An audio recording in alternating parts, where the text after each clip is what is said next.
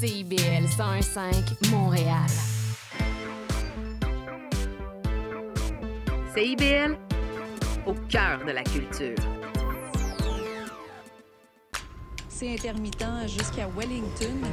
Vers la rive sud, congestion depuis Turcot, euh, parce qu'on a eu un accident tout à l'heure sur la 132. Bon, ben c'est clair, tu vas être en retard. Ouais, cool. J'ai de la gym. Parce que la 132 demeure encore occupée. Il est 9 h. CIBL. 101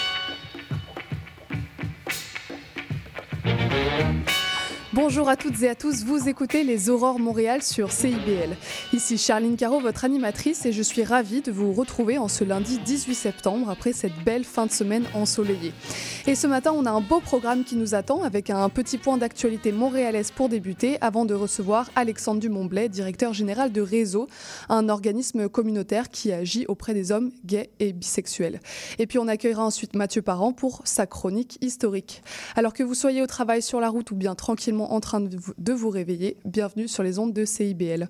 Et on commence avec quelques actualités de cette fin de semaine. Samedi déjà, c'était la journée mondiale du nettoyage de notre planète et simultanément la journée du fleuve à Montréal. Et à cette occasion, une grande marche de nettoyage a eu lieu sur les rives de Montréal. Euh, plus de 250 bénévoles étaient présents, ramassant au total une tonne de résidus. Et ce sont toutes sortes de déchets qui ont été retrouvés sur les berges de l'île, avec euh, notamment bien sûr des mégots de cigarettes, euh, avec plus de 5000 mégots de cigarettes même, euh, mais aussi des vélos, des verres à café, euh, des bouteilles en plastique, bref. Euh, 11 secteurs ont été nettoyés, dont euh, Côte des Neiges, la Chine ou encore euh, la Salle. Euh, C'était euh, le regroupement des écoquartiers et ses partenaires qui organisaient l'événement. Et puis dans l'actualité aussi, le film Solo de la réalisatrice québécoise Sophie Dupuis a reçu le prix du meilleur film canadien au Festival international du film de Toronto. Le film se passe à Montréal et raconte l'histoire d'une vedette de la scène drague interprétée par Théodore Pellerin, euh, piégé dans une relation toxique avec une drag queen interprétée par Félix Marito. Si le film vous intéresse, sachez qu'il est déjà en salle à Montréal et notez également que nous recevrons la réalisatrice Sophie Dupuis dans notre émission de mercredi. On continue sur CIBL avec l'entrevue d'Alexandre Dumontblay, directeur général de l'organisme Réseau.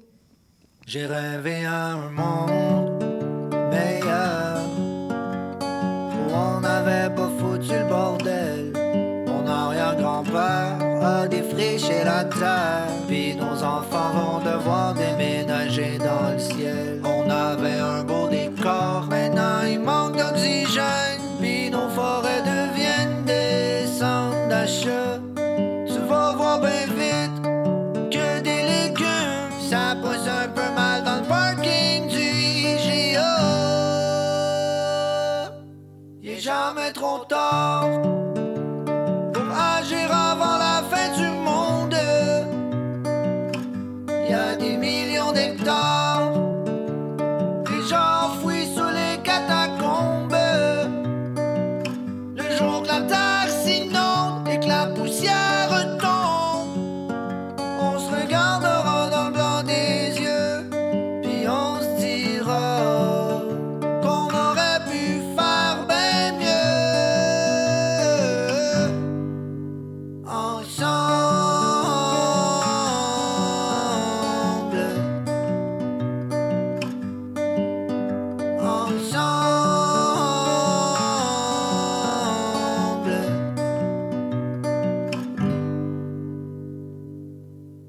Les animaux morts, ça me donne la chair de poule. Je t'avoue, je me sens menacé. Je pensais bien tourner autour. Check le nombre de gratte-ciel qui nous tournent autour. Check la qualité de l'air, j'imagine pas en dessous.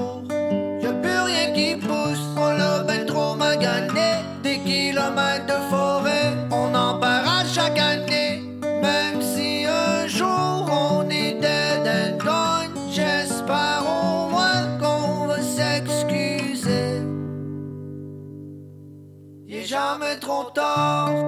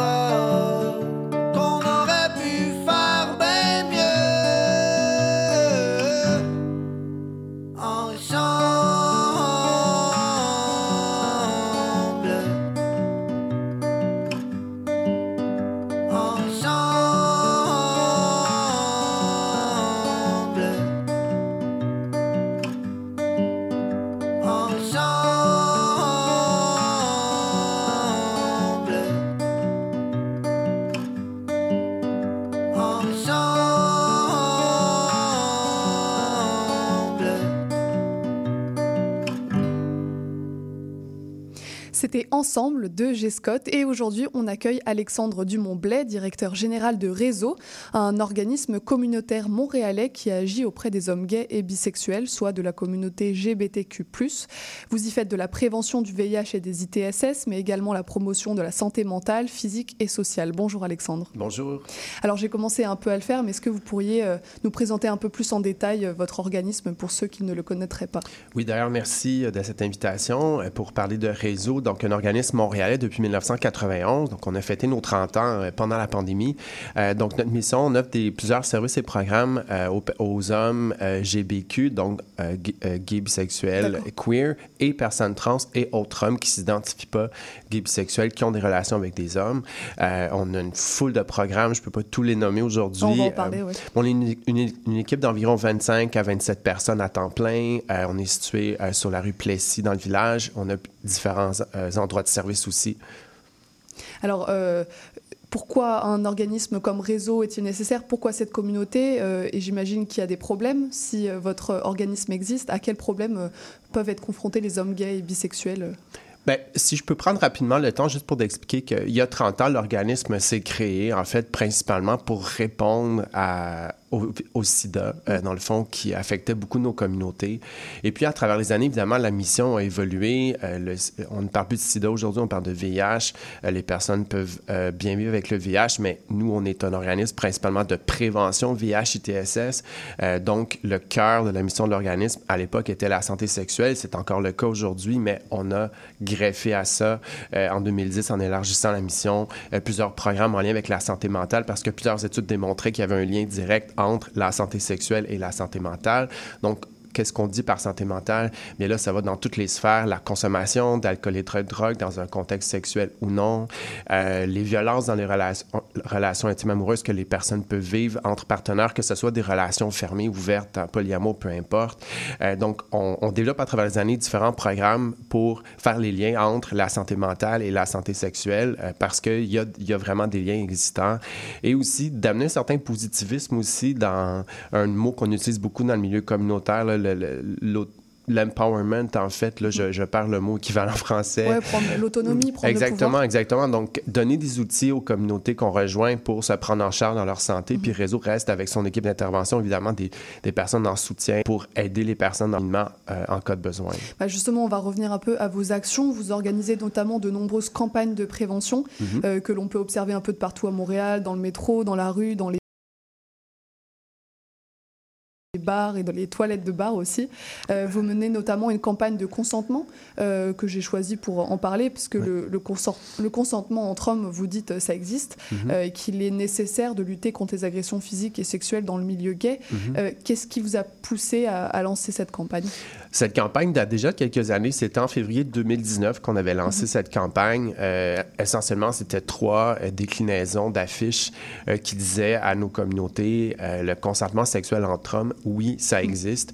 Et si on se rappelle, donc c'est un an et demi ou deux, si je ne me trompe pas, après le mouvement MeToo oui. qui était international. Et ce qu'on avait observé dans nos interventions, c'est que ça a pris environ un an, même un peu plus, avant que le sujet ressurgisse davantage en termes de, de situation de non-consentement vécu euh, entre partenaires, que ce soit dans les milieux festifs ou dans les milieux privés. Et ce qu'on a décidé, donc, il y a quelques années, avec l'aide d'une agence euh, en publicité et notre équipe, euh, et un petit financement qu'on avait aussi reçu d'une subvention euh, du gouvernement québécois, euh, c'était donc d'aborder une réflexion sur ces situations, ces comportements, souvent dans le milieu festif, euh, qu'on observait ou qu'on vivait, mais qu'on ne questionnait pas. Donc, si on se réfère aux trois affiches de la campagne, on parle de toucher les fesses d'une personne dans un bar, par-dessus son vêtement, de, de, regarder à gauche ou à droite quand on va à l'urinoir, des comportements, somme toute, qui avaient l'air très banals au départ, qu'on banalisait, mm -hmm. mais on voulait ouvrir, amorcer une réflexion. Évidemment, quand on a lancé cette campagne, il y a des personnes qui disaient enfin, il était temps qu'on parle de ça, et d'autres disaient qu'on moralisait, qu'on faisait la morale aux personnes. Je pense qu'il faut aussi euh, voir nos communautés dans leur histoire aussi. Euh, les bars aujourd'hui ne sont plus utilisés, euh, visités de la même façon qu'il y a 25 ans ou 30 ans. Pour des personnes à l'époque, c'était un lieu de cruise beaucoup plus que maintenant. C'était le seul endroit, en fait, pour être en contact avec des personnes de sa communauté. Donc, il y a peut-être des habitudes qui se sont installées dans le passé, mais ceci ne veut pas dire qu'on ne peut pas les remettre en question, Ouais. réfléchir. Donc, c'est ce qu'on voulait faire avec cette campagne. Exactement. Et le- la notion de consentement qui peut mener évidemment à des agressions sexuelles. hein. On, on distinguait quand même la- les, les deux choses dans notre campagne, euh, les comportements qu'on visait avec la campagne dans les bars versus une agression sexuelle qui doit être dénoncée. Euh, on, fait, on fait la part des choses, mais tout ça était donc le- le- dans l'objectif d'ouvrir une réflexion sur le sujet. Alors, vous proposez aussi des services, avec notamment, euh, vous avez une clinique de dépistage et de vaccination contre certaines ITSS. Euh, quelle est la différence entre vos cliniques et celle du service public? Pourquoi euh, c'était nécessaire de créer ce service supplémentaire réservé à la communauté LGBTQ+. Très bonne question. Depuis toujours, en fait, on fait du dépistage ITSS, VIH. Euh, donc, quand on dit ITSS, VIH et VIH, gonorrhée, chlamydia, syphilis, euh, il y a un an, on a dû, euh, on a dû en fait gérer l'éclosion de la Mpox avec la santé publique. Réseau a été au cœur de ce travail communautaire avec la santé publique il y a un an déjà. En fait, parce que les statistiques les plus récents, 2020, 2019-2020, de l'INSPQ démontrent encore que nos communautés sont les plus affectées par plusieurs ITSS, incluant le VIH. Près de 60 des nouveaux cas de VIH à Montréal sont chez les hommes qui ont des relations sexuelles avec des hommes. Donc, le dépistage, pour nous, c'est la clé pour réduire la transmission. Et pourquoi du dépistage communautaire? Et justement, récemment, en fait, en juillet euh, dernier, à Montréal, on a lancé en plein cœur du village la zone rose, euh, qui est quoi, en fait, qui est un conteneur en métal avec un cône rose géant sur le toit pour attirer l'attention, dans lequel il y a du dépistage gratuit, sans rendez-vous, euh, quelques jours dans la semaine. Donc, c'est du dépistage de proximité dans un environnement, euh, je veux dire, complètement différent qu'une clinique. Euh, pourquoi que on, on offre ce genre de service et pourquoi ça fonctionne? Ben, c'est parce que les gens, en fait, je crois que s'approprient davantage le dépistage. On n'est pas dans un environnement institutionnel ou clinique privée, qui sont d'ailleurs nos partenaires aussi pour faire le dépistage. Donc, c'est avec ces cliniques qu'on doit faire le dépistage dans nos espaces. Mais beaucoup d'études, mais aussi d'initiatives à travers le monde démontrent que des, initiatives de dépistage de proximité, ça fonctionne. Puis ça fait beaucoup réfléchir aussi sur euh, l'importance de conserver un dépistage régulier dans ces pratiques. Ok. Et je voulais savoir aussi si vous faisiez un travail d'éducation et sensibilisation des pouvoirs publics aux problèmes euh, rencontrés par la communauté. Oui, en fait, Réseau, on fait partie de plusieurs comités euh, institutionnels, même ministériels. À travers les années, on est invité, que ce soit des personnes de mon équipe, des personnes, euh, moi ou d'autres personnes, à faire partie de différents comités sur des travaux qui sont menés pour les personnes, la, diversité sexuelle de genre aussi en général, par rapport à leur aspect de santé. Donc, nous, c'est sûr qu'on met, on met l'accent sur la réalité de la santé sexuelle et mentale de nos communautés. Donc, oui, on travaille avec le système, avec le personnel de soins pour euh, mieux les adapter. Récemment, on a fait une formation sur la MPOC, justement, destinée à plusieurs personnes du système de la santé pour leur expliquer l'importance d'adapter les services et quoi avoir en tête quand on offre un service ou un soutien à des personnes issues de nos communautés. Oui, parce qu'en fait, vous êtes un organisme véritablement d'utilité publique, puisque vous Oui. agissez, vous apportez des solutions à un problème qui est public. Est-ce que parfois vous estimez que vous en faites plus que ce que vous devriez et que les pouvoirs publics euh, devraient en faire plus pour la prévention des ITSS, des violences chez la communauté LGBTQ+. C'est une excellente question qui mériterait un débat. D'accord. Mais je dirais rapidement que est-ce qu'on en fait trop? Je pense que on, on- je dirais que on fait beaucoup avec peu. Effectivement, Euh, euh, depuis quelques années, on a lancé des campagnes. On a été au cœur de la MPOX avec nos communautés. On a lancé la zone rose récemment. Donc clairement, réseau est de force donc sollicité beaucoup par le milieu aussi pour aider. Donc on, le fait de bonne guerre parce que au final, on sait qu'on va améliorer les services adaptés à la communauté. C'est certain que ça peut être des fois à certains moments euh, beaucoup sur nos épaules pour un organisme communautaire. Euh, on n'a pas le temps non plus de parler du financement communautaire, donc il- qui doit être euh, massivement réinvesti, mieux investi. Mais quand même, on veut rester dans la collaboration positive parce que c'est de cette façon qu'on peut créer des liens forts qui, quand des choses arrivent comme l'éclosion d'Impox l'année passée, on fait en sorte qu'on a pu ja- au cœur des décisions avec la santé publique directement pour justement offrir des actions très, très directes envers nos communautés. Donc, oui, ça peut être beaucoup à un certain moment, c'est certain, euh, pour, en plus du travail d'intervention, parce que Réseau, on est là pour intervenir, on est là pour répondre aux besoins des communautés qui nous appellent, qui viennent vers nous. Donc, ce travail, je dirais, supplémentaire, euh, on souhaite continuer de le faire parce que c'est de cette façon aussi qu'on peut créer des ponts avec les différents acteurs du milieu. Ok, bah en tout cas, merci beaucoup d'être venu nous éclairer euh, sur euh, ce sujet. Euh, pour toute information, vous pouvez consulter le site internet de réseau rezo santé.org. Euh, voilà, merci beaucoup Alexandre. Et j'inviterais, la zone rose est ouverte jusqu'au sûr. 1er octobre, donc passez nous voir dans le village. Bien sûr, c'est ça. Et ben merci. Merci. beaucoup. Restez avec nous sur CIBL pour la chronique culturelle de Mathieu Parent.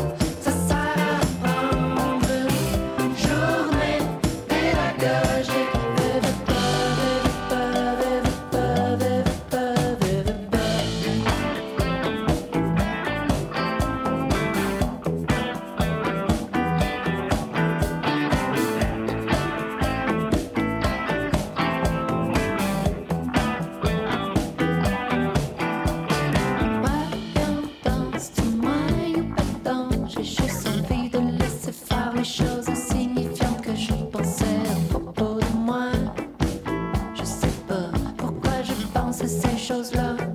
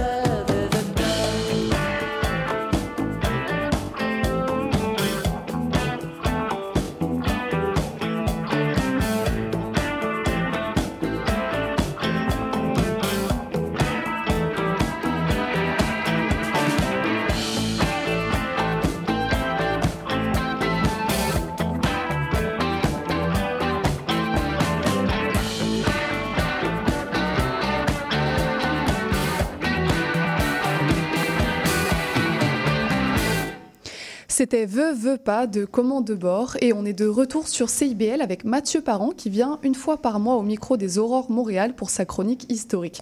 Bonjour Mathieu. Bonjour. Et aujourd'hui Mathieu, tu nous racontes le voyage du Montréalais Louis Pelletier en 1834. Mais déjà, qui était Louis Pelletier?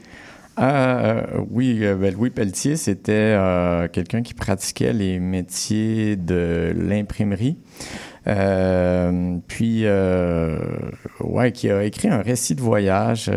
C'était quelque chose qui était assez, comment dire, courant à l'époque, au 19e siècle, le récit qui a été publié en 1862. Un récit de voyage, les gens écrivaient souvent des récits pour s'anoblir, mais c'est un petit peu plus rare de, rencontrer des récits de voyage qui viennent de gens qu'on qu présume, en tout cas c'est le cas dans le cas de, Louis Pelletier, de conditions assez euh, modestes. Et euh, l'idée m'est venue de, revenir, euh, aux archives euh, pour euh, ben, témoigner d'une, euh, comment je bien ça, d'un phénomène assez particulier à la Bibliothèque nationale. Je ne sais pas si vous avez constaté comment, lorsqu'on monte dans les archives de la bibliothèque, euh, on est un peu contraint de marcher soit comme des géants, comme des ogres, ou comme euh, une femme en talons hauts, ou comme un enfant, ou même comme une boiteuse. L'escalier un peu nous impose une posture étrange.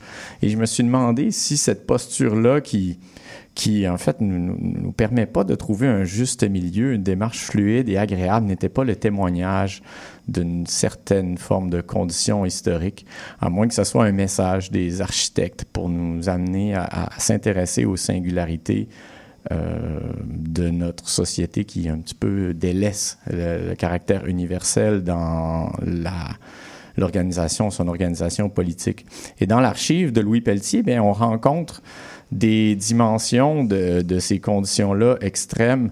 Louis Pelletier, dans une vulnérabilité euh, importante, se trouve à partir pendant plusieurs mois à l'étranger pour rejoindre jusqu'à l'Afrique. Dans le récit, il raconte la pêche à la baleine. On est avant la publication de Moby Dick en 1851. Euh, il part pendant huit mois jusqu'à ce qu'il décide de déserter euh, le navire Le Clé après une expérience qu'il a considérée des plus malheureuses. On est en 1834. À Montréal, en 1834, c'est le temps des 92 résolutions des Patriotes. Mm -hmm. C'est un peu le mouvement, disons, de, de, de, de, d'une grande réforme qui est demandée par les Patriotes face à l'Empire. Euh, le Bas-Canada est une société très maritime. Euh, peu de voitures, beaucoup de transports pour relier les gens entre les villages par l'eau. Évidemment, il y a des routes. Euh, quant à Pelletier, lorsqu'il part de Montréal, ce qu'il nous raconte dans son récit, c'est qu'il part à pied pour aller rejoindre euh, Boston au moment où aussi Montréal euh, vit, en fait, est prise avec le choléra. Qu'est-ce qui se passe dans ce récit et pourquoi aussi cette aventure? Ben, Louis Pelletier euh, connaît des difficultés financières. Lui travaille pour le journal Le Courrier de La Prairie et il est constamment à la recherche de travail. Mais il aime l'écriture, la calligraphie et il espère pouvoir l'enseigner. Donc, dans son périple en marche vers Boston, il fait un détour par Deschambault où il apprend euh, la calligraphie pour donner aux gens une belle main d'écriture avant de traverser à Québec en canot vers Lévis pour se rendre à Boston, puis prendre son bateau vers euh, ben en fait, pour la pêche à la baleine, afin de gagner un peu d'argent. Et la pêche à la baleine, c'était quelque chose de courant à l'époque? Euh, ben euh, oui, d'une certaine manière. C'était la grande époque pour la pêche à la baleine. Euh, c'est un métier extrêmement dangereux. La ville de New Bedford était connue pour être un, lieu majeur là, pour la pratique de cette pêche-là. Et puis, ben oui, l'huile servait à allumer des lampes. les fanons servaient notamment à faire des soutiens-gorge, mais aussi toutes sortes d'autres choses. Et tout ça était transformé à bord des bateaux. Euh, le lecteur se rend compte, d'ailleurs, en lisant le, cette expérience de pêche-là, que l'image de la baleine méchante est probablement un miroir aussi de l'expérience des chasseurs. Euh, puis une réaction aussi de la baleine à cette chasse-là, qui -hmm. était très violente, qui se faisait à bord de chaloupes. Et là, on attrapait la baleine, essayait de la ramener euh, au navire une fois qu'elle était épuisée. Donc à ce moment-là, Louis Pelletier est à Boston. et je crois qu'il s'en va vers un voyage vers l'Afrique, c'est ça? Oui, tout le voyage de pêche à la baleine se déroule de Boston vers la ville de Cap, du Cap en Afrique. Et arrivé au Cap, il décide de déserter. Je vous lis un, un petit passage le jour suivant, j'eus la permission avec cinq ou six personnes d'aller à terre. Je laissai le navire clé avec la ferme résolution de ne plus y remettre les pieds. Au bout de quelques minutes, je foulais encore une fois le sol et je bondissais de joie. Donc là, il décide de s'enfuir et il se, il se cherche du travail à la ville du Cap. Il trouve un premier travail, il donne des leçons de français, mais il est attrapé par une famille qui lui demande aussi de faire quelques travaux domestiques de plus en plus difficiles. Et là, il se rend compte que la famille en question essaye de faire de lui un esclave. L'idée me vint alors à l'esprit qu'on voulait me rendre esclave. Je me déchaussais tout doucement, j'ouvris la croisée et je sortis de la maison par cette voie. Je fus chercher mon petit gilet blanc que j'avais lavé et que j'avais mis à sécher sur l'herbe près de la fontaine. Je fis face à la ville du Cap. Si j'avais fait ma sortie d'une prison, je crois que je n'aurais pas éprouvé une plus grande joie que celle que je ressentis en laissant la maison de M. Van Renan. Donc là, il s'est fait un peu attraper. Euh, c'est une des formes d'hospitalité qu'il rencontre dans, dans cette histoire-là, mais il y en a d'autres, des hospitalités gratuites. C'est intéressant d'un point de vue anthropologique. Et euh, oui, hospitalité gratuite, hospitalité qui est l'objet d'un échange ou carrément qui est le fait d'un enfermement, puisque à la toute fin de son récit, il écrit On me logea à l'hôtel de la reine lorsqu'il a réussi à revenir, où les premiers hommes du pays m'avaient précédé. C'est qu'à la toute fin de son récit, lorsque Louis Pelletier revient au Québec, c'est la révolte des patriotes et il est emprisonné parce qu'on croit qu'il communiquait avec des insurgés aux États-Unis. Autre petite parenthèse intéressante, puisque le temps file. Le récit est disponible d'ailleurs comme archive euh, sur le site de la BANQ, Voyage de Louis Pelletier, P-E-L-T-I-R. Je vous conseille fortement d'aller consulter ça pour avoir comme un autre visage de l'histoire de l'Empire britannique et du Bas-Canada et du Québec et de l'Afrique du Sud, euh, accessible comme ça euh, au bout d'un clic. Phénomène très particulier à la fin, lorsqu'il décide de quitter la ville de Cap après avoir travaillé avec, pour toutes sortes de monde, il décide de revenir. Il rencontre une personne qui lui offre l'hospitalité euh, elle ne comprenait pas ma langue, ni moi la sienne. Elle me fit signe d'entrer dans sa cabane, ce que je fis. Elle prit deux copeaux, les frotta l'un contre l'autre, les fit prendre en feu à force de les frotter. Ensuite, elle saisit ma chemise, qu'elle arracha de dessus mon dos, et la fit brûler devant mes yeux surpris. Courant alors cueillir une composition noire qui se trouvait dans un coco, elle me noircit le corps jusqu'à la ceinture. En quelques minutes, je fus aussi noir qu'un cafrérien. Me tapant ensuite sur l'épaule, elle semblait vouloir me dire À présent, monsieur, vous avez l'air d'un des nôtres.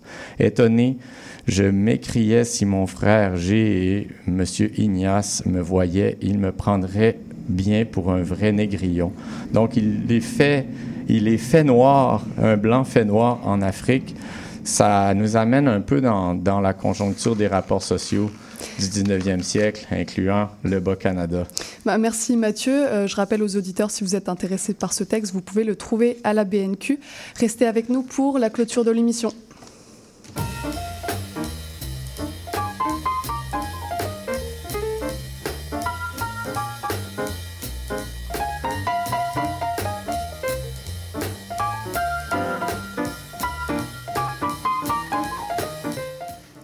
Et c'est déjà la fin de l'émission. Je tiens à remercier Alexandre Dumontblay et Mathieu Parent pour leur venue au micro de CIBL. À la mise en onde et aux choix musicaux, c'était Maurice Bolduc que je remercie comme d'habitude. Demain, on recevra Michael Nguyen, le directeur de la Fédération professionnelle des journalistes du Québec, ainsi que notre chroniqueur cinéma Léo Merciros. C'était Charline Caro sur CIBL. Je vous remercie pour votre écoute et à demain pour une prochaine émission.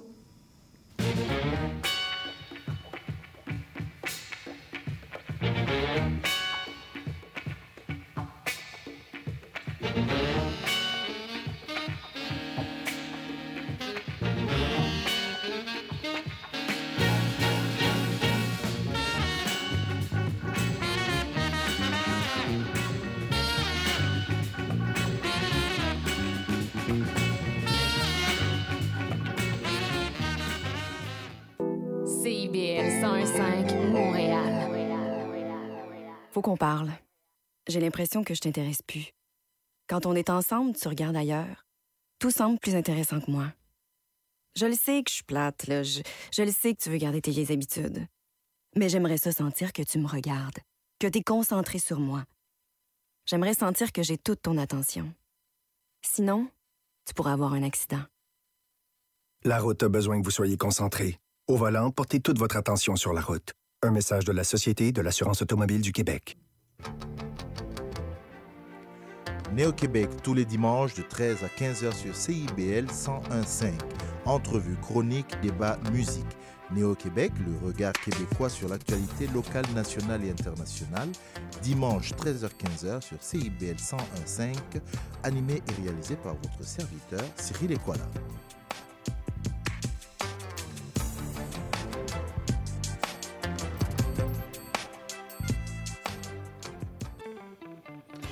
Inc., c'est la célébration de l'entrepreneuriat sous toutes ses formes. Sophia Zito et moi-même, François Morin, allons à la rencontre des secrets les mieux gardés du Québec les jeudis de midi à 13h.